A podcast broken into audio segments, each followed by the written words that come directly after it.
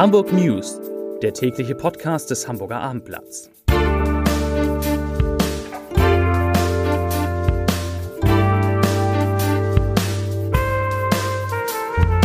Herzlich willkommen. Mein Name ist Lars Seider und natürlich beginnen auch diese Hamburg News wieder mit drei kurzen Meldungen. Drei kurze Meldungen, in denen es darum geht, was an gelockerten Maßnahmen auf uns alle in den nächsten Tagen und Wochen zukommen könnte. Nachricht Nummer eins: das scheint schon relativ sicher zu sein. Möbel- und Autohäuser, die nicht größer als 400 Quadratmeter sind, sollen bereits ab kommenden Montag, ab dem 20. April, wieder öffnen können. Ab dem 4. Mai dürfen dann auch größere Geschäfte und, das freut mich ganz besonders, Friseurläden wieder öffnen. Mein Friseur hat schon angekündigt, dass er sich eine Art Plexiglas-Maske hat anfertigen lassen, mit der er dann ganz sicher frisieren kann. Nachricht Nummer zwei ist eine Top-Nachricht für alle Fans vom HSV und vom FC St. Pauli. Ab Mai sollen Geisterspiele in der Fußball-Bundesliga erlaubt sein. Geisterspiele bezieht sich nicht auf die Qualität der Spiele, sondern es geht natürlich darum, dass das Spiele sind vor leeren Stadien. Aber immerhin, sie spielen wieder und wir können uns das am Fernseher angucken. Und Nachricht Nummer drei. Auch das scheint relativ sicher, dass die Kontaktbeschränkungen die in den vergangenen vier Wochen gegolten haben, auch verlängert werden, nämlich bis zum 3. Mai. Das heißt zum Beispiel, dass man außerhalb seines eigenen Hauses nur sich mit einer weiteren Person treffen darf. Ja, über all das und über viel mehr sprechen gerade im Moment, während dieser Podcast aufgezeichnet wird, die Ministerpräsidenten und Ministerpräsidentinnen der Bundesländer mit der Bundeskanzlerin. Hamburgs erster Bürgermeister Peter Schenscher spielt dabei übrigens eine besondere Rolle, denn er ist zusammen mit Markus Söder der Ministerpräsident, der gemeinsam mit der Bundeskanzlerin im Kanzleramt sitzt und äh, dort die Gespräche, wie man so sagen kann, leitet. Schenscher wird dann später als äh, Sprecher der SPD geführten Länder auftreten und Markus Söder als Sprecher der CDU-CSU geführten Länder. Da sind wir sehr gespannt, was so heute Abend ab 16.30 Uhr äh, soll es losgehen. Das wird wahrscheinlich sehr viel später werden, ab, äh, was heute Abend da bekannt gegeben wird. Nach dem Ministerpräsidenten tagen dann per Video auch noch die Kultusminister der Bundesländer. Da ist denn der Hamburger Schulsenator Thies Rabe auch dabei.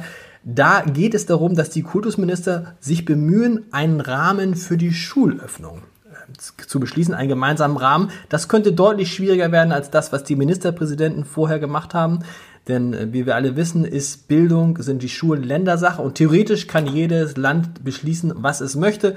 Einige Länder haben auch schon angekündigt, dass sie schon in der nächsten Woche mit, äh, mit den Schulen wieder loslegen wollen. Andere wie Bayern sind da sehr, sehr zurückhaltend. Also man bemüht sich um, eine, um, eine, um einen Rahmen. Aus Hamburg ist so viel durchgesickert, dass morgen in der Hamburger Schulbehörde die Pläne aus, endgültig ausgearbeitet werden sollen und dann am Freitag vorgestellt werden könnten. Eine Idee dabei, die äh, ich ganz interessant finde, und die Frage ist, ob sie durchsetzbar ist, ist, dass Eltern freigestellt wird, ob sie ihre Kinder wieder in die Schule schicken, wenn die Schulen wieder öffnen. Heißt, wenn Eltern Angst haben, dass sich die Kinder anstecken könnten, dann müssten sie sie nicht in die Schulen schicken. Mehr darüber wissen wir am Freitag. Da wird alles bekannt gegeben, was in den nächsten Wochen, vielleicht sogar Monaten in Hamburg gilt, was da an Lockerungsmaßnahmen auf die Stadt zukommt. Heute war natürlich ein großes Thema eine Meldung, die gestern Abend relativ spät reinkam, nämlich die Meldung, dass sich am Universitätsklinikum Eppendorf in, auf einer onkologischen Station, also einer Station, in der Menschen mit Krebs äh, behandelt werden, 20 Patienten mit äh, Corona angesteckt haben. Nicht nur 20 Patienten, sondern auch 20 Mitarbeiter, Pflegekräfte, Reinigungskräfte, Ärzte. Ähm, das wurde gestern Abend relativ spät bekannt. Heute hat das UKE dann dazu Stellung genommen. Der erste Fall auf dieser onkologischen Station ist schon am 5. April aufgetaucht, ist also schon ein bisschen her. Äh, daraufhin wurden alle Patienten, die auf dieser Station lagen und alle Mitarbeiter getestet. Bei 20 Patienten wurde, wie gesagt, ähm, das Coronavirus gefunden. Diese 20 Patienten, die zum Teil unter Leukämie oder Lymphdrüsenkrebs leiden, wurden sicherheitshalber äh, sofort in eine Intensivstation verlegt. Ähm, das, ist die, das war die schlechte Nachricht. Die gute Nachricht, jetzt nach gut einer Woche liegen auf dieser Intensivstation nur noch drei von diesen 20 Patienten. Nur ein Patient muss ähm, beatmet werden und man hat, man ist guter Hoffnung, dass auch diese drei Patienten relativ schnell wieder auf eine normale Station verlegt werden können, wobei normale Station jetzt heißt, dass es eine Station gibt für Menschen, die unter Krebs leiden und gleichzeitig auf Corona positiv getestet worden sind. Das hörte sich gestern Abend schlimmer an, als es jetzt offensichtlich ist. Also ein bisschen Entwarnung. Eine interessante Geschichte, die hat auch viel mit Medizin zu tun hat das Hamburger Abendblatt heute aus dem Umfeld des UKE erfahren. Es gab nämlich tatsächlich in Hamburg Pläne, auf dem Heiligen Geistfeld 10.000 Kinder und Jugendliche auf äh, Corona zu testen. Hintergrund ist, dass natürlich nach wie vor Zahlen darüber fehlen, wie Corona eigentlich auf Kinder wirkt. Wir alle wissen, dass Kinder bis zehn Jahren so gut wie gar nicht an Corona erkranken. Die Frage ist aber, haben sie das Virus in sich und können es, ähnlich wie bei einer Grippe, dann auf die Eltern oder auf Großeltern etc. übertragen? Oder haben sie das, bekommen sie aus irgendeinem Grund das Virus gar nicht oder übertragen es nicht weiter?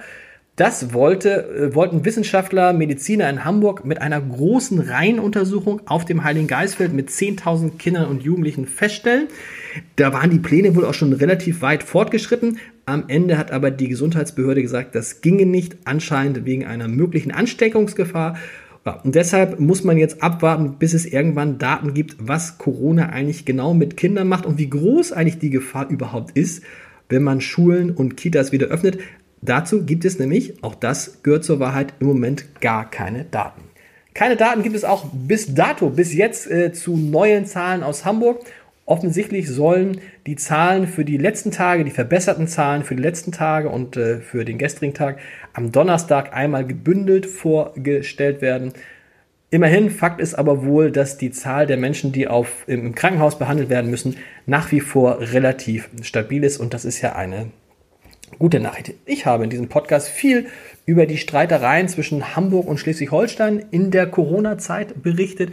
Wir erinnern uns, erst wurden die Touristen aus Schleswig-Holstein verwiesen, dann mussten die Ferienha Ferienwohnungsbesitzer, Ferienhausbesitzer das Land verlassen. Zumindest sah es so aus. Dann durften die, die hier waren, doch bleiben. Dann gab es Grenzkontrollen, ähm, Grenzkontrollen zwischen Hamburg und Schleswig-Holstein, wo hunderte Hamburger verboten wurde, Schleswig-Holstein zu betreten und so weiter und so weiter. Dass natürlich so ein Verhalten von Behörden, von Politik nicht ohne Wirkung bleibt, hat man jetzt unter anderem auch an der Universität Hamburg äh, gemerkt. Die Universität Hamburg hat nämlich jetzt eine Strafanzeige im Zusammenhang mit diesen Verwerfungen zwischen Hamburg und Schleswig-Holstein gestellt. Offiziell heißt es, nach anonymen Anschuldigungen gegen eine ihrer Professoren hat die Universität Hamburg Strafanzeige gegen Unbekannt gestellt. Und weiter, der Professorin war auf einem ausgehängten Zettel, der über die sozialen Medien verbreitet worden war, vorgeworfen worden, in ihrer Freizeit von Hamburg nach Schleswig-Holstein zu reisen und das trotz der Corona-Einschränkung. Die Universität Hamburg äußert sich ja generell nicht zu äh, dem, was ihre Bediensteten privat tun. Aber eine jetzt weiter, aber eine öffentliche Kampagne gegen eine Professorin ist jedoch nicht hinnehmbar, weshalb die Universität Hamburg mit der Strafanzeige gegen Unbekannt rechtliche Schritte eingeleitet hat. Und soweit kann ich sagen, es ist nicht der einzige Fall, äh, wo Menschen, die einfach nur nach Schleswig-Holstein fahren wollen, denunziert wurden. Uns vom Abendblatt liegen mehrere Fälle vor, wo selbst Nachbarn aus Hamburg ihre Nachbarn angezeigt haben äh, bei der Innenbehörde in Schleswig-Holstein, weil sie irgendwie mitgekriegt haben, dass die nach Schleswig-Holstein gefahren sind. Es gibt die Geschichte eines Hamburgers, der seit Jahren denn in Dithmarschen wohnt äh, und äh, dort eigentlich immer einen guten Kontakt zu den Nachbarn hatte, dem jetzt die Fensterscheiben eingeschmissen wurden. Also das sind alles keine schönen Begleiterscheinungen und man kann nur hoffen, man kann wirklich nur hoffen, dass sich ähm, das Verhältnis zwischen Hamburg und Schleswig-Holstein bald wieder bessert.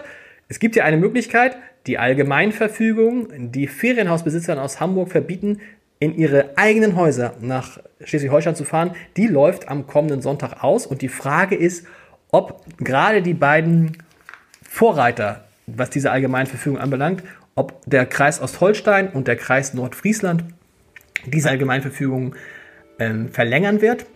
Es spricht eigentlich nicht viel dafür, denn wenn man sich die Zahl der Infizierten in diesen beiden Kreisen anguckt, dann ist die im mittleren zweistelligen Bereich, also sehr, sehr niedrig und nimmt auch kaum noch zu. Soll heißen, das, wovor man Angst hatte, dass die Krankenhauskapazitäten in Schleswig-Holstein nicht ausreichen können, gerade im Kreis Nordfriesland und im Kreis Ostholstein, das scheint nicht wahr geworden zu sein, sodass vielleicht die Ferienhausbesitzer ab kommende Woche wieder in diese beiden Kreise fahren dürfen. Wir lassen uns überraschen und hören uns morgen wieder. Bis dann. Tschüss.